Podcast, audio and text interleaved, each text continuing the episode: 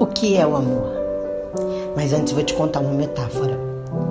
Um rabino pergunta a um jovem: Por que você está comendo peixe? O jovem responde: Porque eu amo peixe.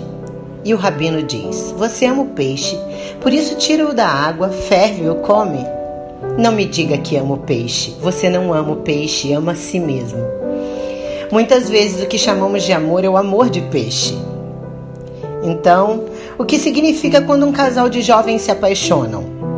Isso significa que ele viu nessa mulher alguém que ele creu que poderia prover todas as suas necessidades emocionais e físicas. E ela sentiu que esse homem poderia fazer o mesmo. Isso foi amor. Isso foi amor de verdade. Mas ambos estão olhando as próprias necessidades. Não é amor pelo outro. A outra pessoa se tornou um veículo para minha satisfação. Muitos do que chamamos de amor é o amor de peixe, um amor externo. Não é sobre o que eu vou receber, mas sobre o que eu vou dar.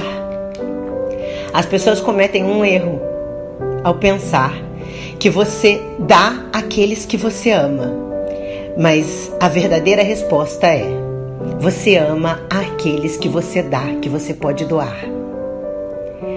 Que se eu dou algo a você, eu me investi em você.